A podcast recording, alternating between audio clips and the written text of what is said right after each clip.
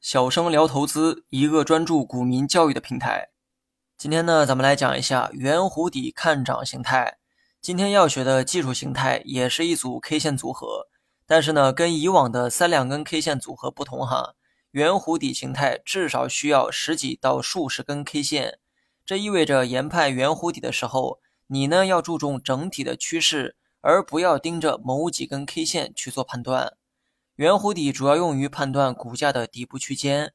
顾名思义，当出现圆弧底形态的时候，它往往意味着股价呢或将迎来底部。既然说底部都出现了，那后期的股价大概率也会出现上涨。所以说，圆弧底同样也是看涨信号。那么咱们先来认识一下圆弧底的具体形状，相应的图片可以在文稿中查看图一。因为呢我比较懒哈，所以说没有画 K 线。而是用箭头代替了 K 线的走势，大家呢自行脑补一下就好。当 K 线走出类似半圆形状的时候，就是人们常说的圆弧底形态。为什么说圆弧底具有看涨含义呢？无论是看涨还是看跌，背后分析的都是买卖双方的强弱。股价先从高点慢慢的回落，这说明此刻为卖方占优，卖方压制着买方，所以说股价呢才会缓缓的下跌。股价虽然还在下跌，但是下跌的这个趋势啊，明显出现了放缓的迹象，下跌的幅度正逐渐缩小，这说明卖方做空的力量正逐渐的减弱，同时也说明啊，买方呢也在暗暗的使劲儿，企图扭转这个局面。股价的跌势慢慢的放缓，直到买方逐渐占优，开始压制卖方，此时呢，股价开始掉头向上，慢慢的向上拉抬。这意味着买方占据了主导的位置，但是呢，此刻还没完哈。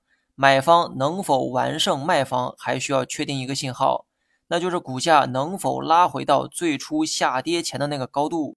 如果能，那说明买方势头彻底盖过了卖方，股价后期可能会继续上涨。那么，当这套流程全部走下来，刚好使股价形成了先探底后回升的一个走势。而这一过程中，买卖双方的博弈比的是一股韧劲儿，所以呢，探底回升的这个走势表现得很平滑，K 线呢也就形成了圆弧的形状，而圆弧底的这个名字就是这么来的。形态背后表达的意义是买卖双方的一次较量，较量的过程呢很焦灼哈，并非速战速决的这个打法，起初是卖方占优，然后逐渐转为买方占优。所以圆弧底的出现意味着买方战胜卖方的事实，投资者可以在圆弧底完成之后择机买入股票。那么圆弧底的这个形状啊，越圆越好。形成圆弧底的过程中，股价的波动越小越好。另外，圆弧底的颈线是一个重要的参考位置。所谓的颈线就是股价下跌前的那个高度。具体图片可以查看文稿中的图二。把圆弧底想象成一个半圆儿。半圆开始的位置就是颈线，而半圆结束的位置也应该在颈线的高度。如果股价探底回升后没有击穿颈线的位置，这说明圆弧底形态构筑失败。相反，如果股价回升到了颈线的上方，这个时候的圆弧底才是真正的圆弧底。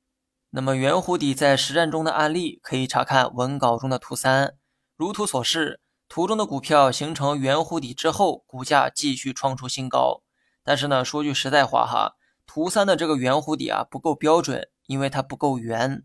圆弧底在现实中出现的概率确实比较低，想找到非常完美的形态也比较难。所以呢，大家不要为了寻找而去寻找，可遇不可求的东西，量力而为就好。好了，以上是全部内容。如果觉得节目对你有所帮助，别忘了在评论区回复六六六。